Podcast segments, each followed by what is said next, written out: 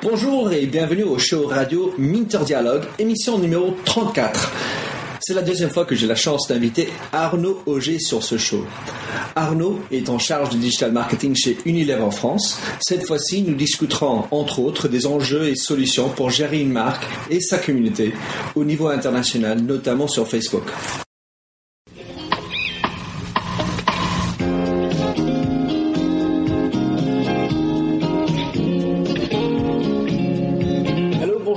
Bienvenue sur l'émission radio téléchargeable Minter Dialogue où on parle des marques, de l'Internet et les nouvelles technologies. Je suis Minterdial, votre compère pour cette émission radio téléchargeable, autrement dit un podcast. Je suis auteur du blog minterdial.fr où vous trouverez les show pour l'entretien qui suit, avec l'ensemble des sites et des liens cités dans l'émission. Si vous lisez anglais, j'ai également mon blog en anglais, themindset.com, T-H-E-M-Y-N-D-S-E-T. Plongeons alors dans cette nouvelle émission de Minter Dialogue. Hello, bonjour et bienvenue au show radio de Minter Dialogue. Je suis très content d'avoir avec moi pour une deuxième fois Arnaud Auger. Explique-nous qui tu es, qu'est-ce que tu fais? Donc Arnaud Auger, donc je travaille au marketing digital d'Unilever France. Donc on s'occupe de toutes les stratégies sur les sites internet, les réseaux sociaux, les applications mobiles, de toutes les marques d'Unilever en France comme Axe, Ben Jerry's, Dove, Magnum, Miko, Amora, Maille, Homo, Cajoline et euh, donc au total près de 35 marques. Alors ça fait 30 euh, sites internet je suppose, à peu près, euh, ben, on, on, va espérer, enfin imaginer 35 pages Facebook, mais est-ce que vous avez un, autre champ? Est-ce qu'il n'y a que Facebook ou comment tu, vous gérez autre, autre présence sur les réseaux sociaux? On se concentre, c'est vrai, avant tout, pour pas dire exclusivement sur Facebook, du fait qu'en France, euh, voilà, c'est y a 20 millions d'utilisateurs sur Facebook, euh, toutes cibles confondues, alors que Twitter a beaucoup plus une utilisation euh, de, de leaders d'opinion, de, de geeks aussi, beaucoup moins entre guillemets la médias moins 50 ans qui peut être consommatrice des produits Unilever. Donc on est avant tout sur sur Facebook et euh, et encore, là, il y a beaucoup de travail euh, à faire euh, sur ce réseau social-là, même si c'est vrai que dans le meilleur des mondes possibles, l'idée, ce serait d'être présent, d'être présent partout. Mais il faut savoir parfois se concentrer aussi. Bah, il faut dédier ses ressources et choisir ses renoncer. Alors, si on regarde Unilever, vous avez beaucoup de marques, beaucoup de marques qui viennent de partout, enfin, en termes de domiciliation, provenance. Et, ça, ça amène à la question comment gérer au mieux une marque mondialement donc, ça veut dire avec des communautés et des langues différentes. Quel est ton point de vue et quel, quel euh, enseignement tu peux donner aux autres? Alors c'est pas là, c'est pas du tout évident et euh, je suis pas sûr de, de, pouvoir complètement répondre, mais de, de ce que j'en vois, euh, justement avec euh, Facebook encore plus qu'avec Google, euh, on a pu se rendre compte de la place de sa marque en tant que consommateur dans d'autres pays. C'est-à-dire qu'avant toute façon, on cherchait le nom de sa marque sur Google, et c'était Google France en français. Donc finalement, on n'avait que les résultats en français. Mais aujourd'hui, si vous tapez euh, une marque dans Facebook, vous pourrez avoir des pages euh, d'autres pays. Et parfois, euh, la marque n'est pas exactement la même dans d'autres pays, même si elle porte les mêmes noms. Donc, c'est plus exactement votre marque en tant que consommateur. Et peut-être que du coup, vous pouvez devenir fan de votre marque mais sur une page qui n'est pas de votre pays et qui n'a pas une page en France. pour, pour, ne pas dire sa page officielle, en fait, c'est une page peut-être lambda. Il y a aussi, voilà, du coup, les pages non officielles. Donc, on peut euh, devenir fan d'une marque, mais sur une page qui n'est pas celle de la marque. Euh, donc, ça pose tout un ensemble de, de problèmes puisque n'importe qui peut créer euh, euh n'importe quelle page sur sur votre marque. Ça pose des problèmes, des enjeux. Euh, et donc voilà, du coup, il y a, il y a différentes euh, solutions euh, ou hypothèses de solutions qu'on essaie d'avoir chez Unilever. Alors, chez Unilever, parle-nous un peu de, des solutions, parce qu'évidemment, avec une marque comme Dove ou comme Axe, Ben Jerry's, vous avez, vous avez des succès là-dessus. Comment est-ce que vous gérez cette, cette question? Alors, il y a vraiment eu des, des marques chez Unilever qui ont été pionnières sur, sur Facebook, comme Axe, comme Ben Jerry's, tu l'as dit, qui ont donc euh, créé leur page euh, directement en France. Le brand manager France a décidé de créer la page euh, et du coup la communauté a, pu croître. pour des raisons qu'on avait évoquées la dernière fois, du fait des, des cibles et des contenus. des fois, il y a des émulations aussi au niveau mondial. Ben voilà, on est en France, le brand manager UK, il a créé une page à plus de 100 000 fans. Et ben du coup, il y a une petite compétition aussi. on a envie d'avoir aussi sa page. Et il y a des émulations aussi parfois sur le concurrent dans son propre pays. voilà Magic et concurrent Knorr a une page à plus de 50 000 fans, mais Knorr n'a pas encore de page, il faut qu'ils s'y mettent. Donc c'est une émulation là autant euh, euh d'autres pays, euh, d'autres marques, euh, et parfois donc euh, de son propre pays, de sa propre marque, puisque comme on l'a dit, il y a des pages non, officielles. Et donc après, il faut savoir, même si on l'a pas, on l'a pas fait chez chez Unilever, qu'on peut récupérer les pages non officielles auprès de Facebook. Si on a des accords particuliers avec Facebook, euh, à condition, bien sûr, on a envie de, bien le faire, de pas exclure l'administrateur qui a créé la page. Euh, euh mais il euh, faut savoir que la page Coca-Cola n'a pas été créée par Coca-Cola. Aujourd'hui, ils ont plus de 22 millions de, de fans, mais c'est une page qui avait été créée par deux fans euh, lambda américains, et donc ensuite la marque a repris le contrôle sur cette page en, en mettant en avant ses créateurs, mais sans voilà sans créer une autre page puisqu'ils avaient déjà euh, créé une communauté. Est-ce qu'on sait s'ils ont été bien payés pour cela? Ah, je sais pas tous les détails euh, euh, de, de, la, de la transaction entre guillemets, mais euh, mais au moins voilà, ils sont rentrés euh, dans les dans l'histoire pour avoir créé la page de Coca-Cola qui n'est plus plus importante en nombre de fans au monde aujourd'hui. Ben, il y avait Monsieur Coca et Monsieur Cola, je pense. Alors, si on revient sur euh, Unilever, donc vous avez euh, donc euh, des politiques différentes selon l'internalisation d'une page Facebook. Parlons-nous des deux cas dont on a parlé tout à l'heure. Donc, comment comment vous gérez ça? Quels sont les choix? Comment comment mieux le faire? Alors, au niveau stratégique, il y a deux grands cas. Il y a celui de Axe où, euh, comme on l'a dit, euh, euh, la marque en France avait créé sa page et donc il y a une page France comme il y a une page en Allemagne, il y a une page en Angleterre, dans d'autres pays. Ce qui pose des problèmes encore une fois de lisibilité parce que si vous marquez Axe dans le moteur de recherche, vous allez avoir plein de pages Axe et peut-être pas facile de s'y retrouver. donc du coup, il y a l'autre solution qui a été celle de Dove où une page internationale a été créée alors que voilà, il y avait des pages euh, Dove Israël, etc. Et il n'y a pas de page Dove France. Et donc euh, c'est une page internationale, mais qui a un contenu quand même localisé. C'est-à-dire que vous êtes français, vous avez une adresse IP française et votre euh, adresse dans votre profil Facebook est en France. Donc, quand vous irez sur la page facebook.com/dove, vous aurez le mur en français et les onglets applications en français. C'est-à-dire que euh, la, page s'adapte à vous. Donc c'est ça qui est vraiment vraiment bien. Et en même temps, voilà, du coup, le nombre de fans, il est aussi mutualisé entre tous les pays. C'est-à-dire que dans les 1 million de fans, on a autant des Anglais euh, que des Français, euh, que de tous les, fans de tous les, pays. donc ça, c'est vrais avantages d'avoir une unité, une plus grande lisibilité, mais ça peut avoir ses inconvénients. C'est-à-dire que du coup, euh, par pays, on adapte avant tout euh, le message euh, qui décline au global. En, tant que tel, c'est pas forcément un inconvénient, mais voilà, peut-être qu'il y a moins de marge de manœuvre par marque, par pays du moins. Alors que voilà, quand vous êtes brand manager de Axe en France, ben, la page Axe sur Facebook que vous gérez, c'est la vôtre et vous gérez son programme comme vous le voulez sur les problématiques de marché qui sont les vôtres en particulier. Et quand bien même il y a une adaptation au niveau local euh, pour les marques comme euh, Dove et sa page, euh, voilà, c'est des, des, des, problématiques différentes.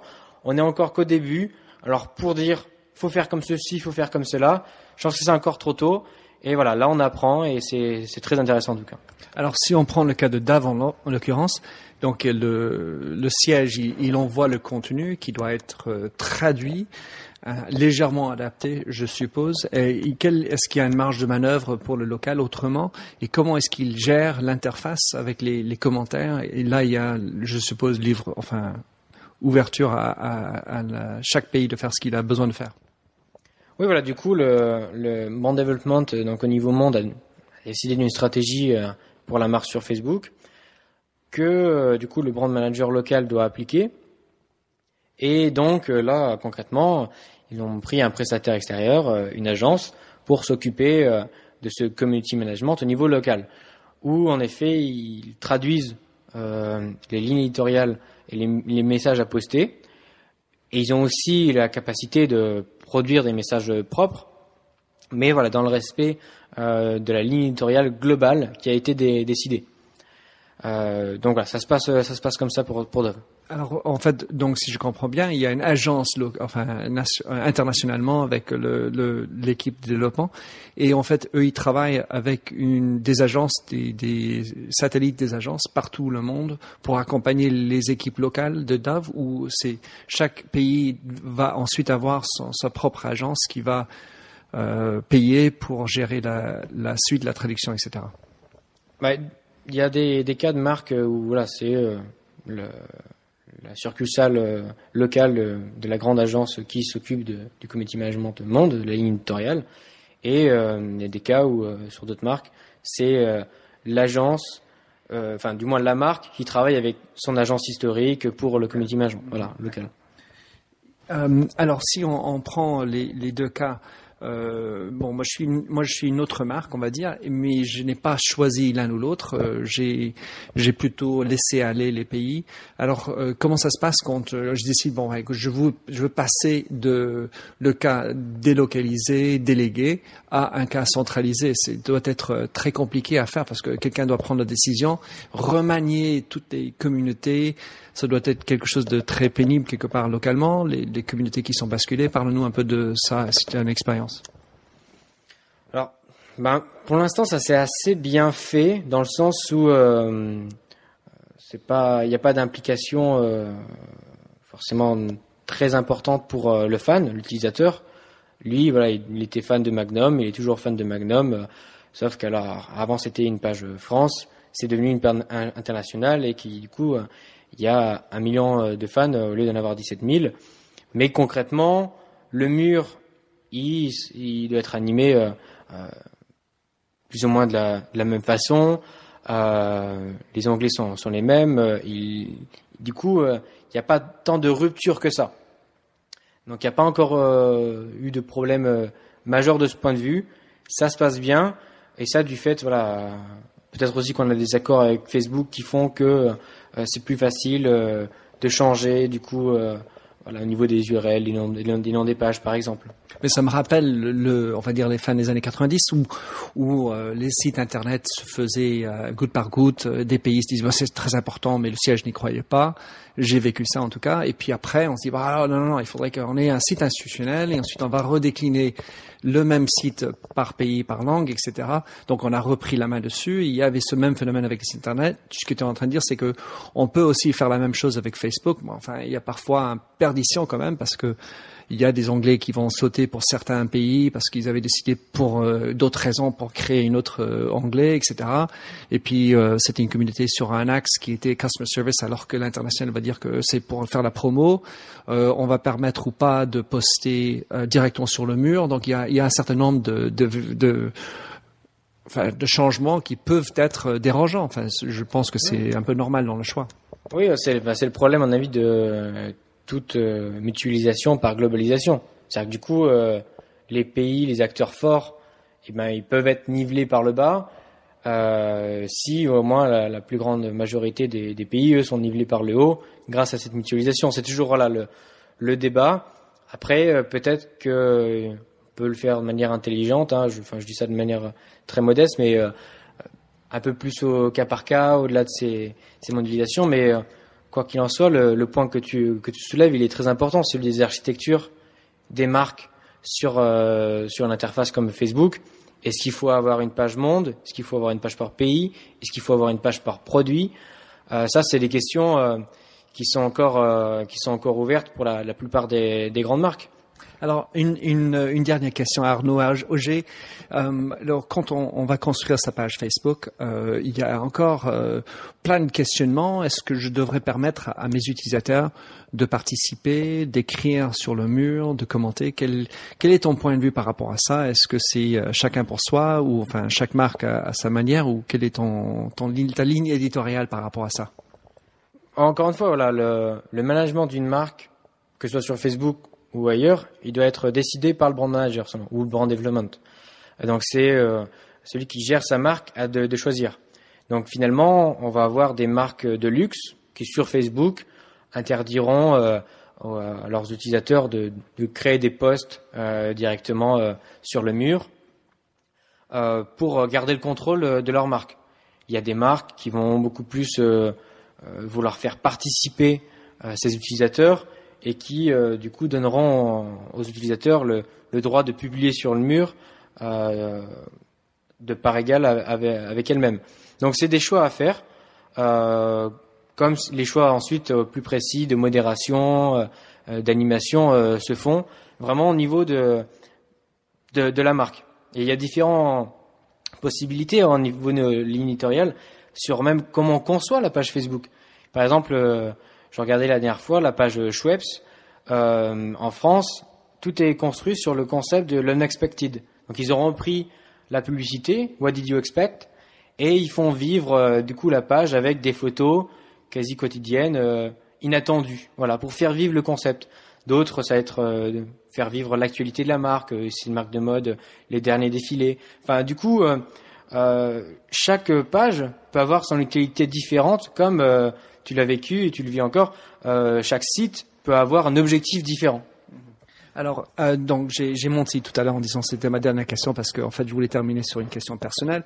Euh, Arnaud, comment tu restes euh, informé de tout ce qui se passe au digital? Quels sont tes, tes sites fétiches où tu dis oh, celui-là enfin dis-moi qu'est-ce que tu regardes tous les matins euh, comme euh, comme premier réflexe pour rester informé parce que tu es un homme très dedans?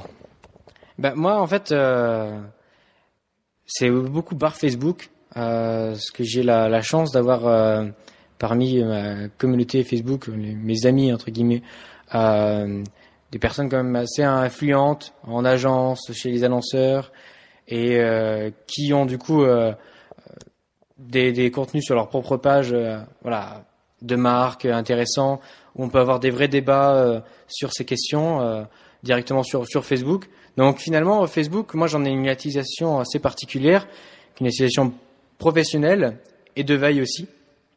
Ça, je suis fan de beaucoup de pages euh, de marques, euh, d'agences, euh, pour être au plus près du coup de cette actualité-là. Euh, J'utilise avant tout Twitter voilà, plus en, veille, parce que si je suis assez actif sur Facebook où je publie voilà, les publicités que j'ai aimées, que j'ai pas aimées euh, et les problématiques euh, que je traite. sur Twitter, voilà, je vais avant tout faire de la veille et chercher via les hashtags ce qui ce qui est dit sur sur les marques. Après, au niveau des blogs, voilà, c'est évidemment Minute Buzz. c'est une bonne ressource, même si c'est une ressource très très mass média entre guillemets, ou des sites voilà comme Culture Buzz de Vincennes, Fubbies plus euh, bah, pour pour le, design. Enfin, beaucoup beaucoup de sites. Euh, et voilà, c'est vrai que en étant connecté tout le temps sur son iPhone, etc. Euh, c'est toujours intéressant d'être à l'affût de ces dernières innovations et de le comparer à son activité professionnelle concrète au quotidien. J'apprécie beaucoup. Alors Arnaud Auger, comment est-ce qu'on peut te suivre euh, et connecter avec toi? Eh bien sur Facebook, facebook.com slash arnaud.auger, a e euh, ou sur euh, mon adresse mail professionnelle arnaud.g.unilever.com, mon adresse mail euh, personnelle og.arnaud.gmail.com ou sur Twitter digital marketing marketing mkg. Je me noterai tout ça dans mon chinois. Arnaud, je te remercie beaucoup pour avoir participé sur ce show. Euh, je, je, je, vais attendre avec euh, impatience de regarder comment tout ça se suit parce que maintenant je comprends un peu mieux. Merci beaucoup Arnaud. Merci beaucoup à toi Minter. Alors merci de nous avoir rejoints pour cette émission de Minter Dialogue en français. Vous trouverez les chaînes sur minterdial.fr. Vous pouvez également vous souscrire à mon show Minter Dialogue en français sur iTunes, où vous trouverez d'autres émissions dans cette série d'entretiens d'hommes et de femmes de l'Internet en France, dont des personnages comme Cédric Georgie de TechCrunch, Vincent Ducré, conseiller Internet au gouvernement, Jacques Lorme de Laura Merlin ou encore Anne-Sophie Baudry, désormais chez Facebook. Sinon, vous pouvez me retrouver sur mon site anglophone, themindset.com, T-H-E-M-Y-N-D-S-E-T, où la marque se rend personnelle, où j'écris sur les enjeux des marques et le marketing digital. Vous pouvez également souscrire à mon newsletter anglophone sur The Mindset, ou bien me suivre sur Twitter, M-D-I-A-L. Faites du podcasting, c'est une nouvelle forme de consommation de médias. C'est pratique, c'est mobile. S'il vous plaît, partagez ou tweetez si cette émission vous a plu. Bonne continuation, où que vous soyez.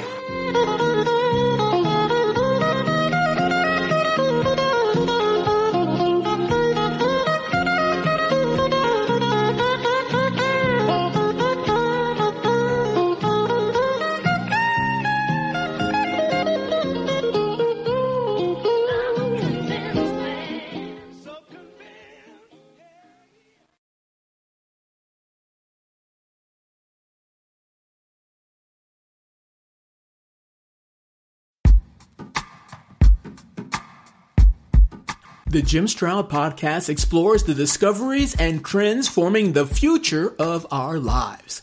Brain to brain communication, robot bosses, microchip implants for workers, and artificial intelligence replacing human workers are all happening now. If you want to know what's happening next, subscribe now to the Jim Stroud podcast.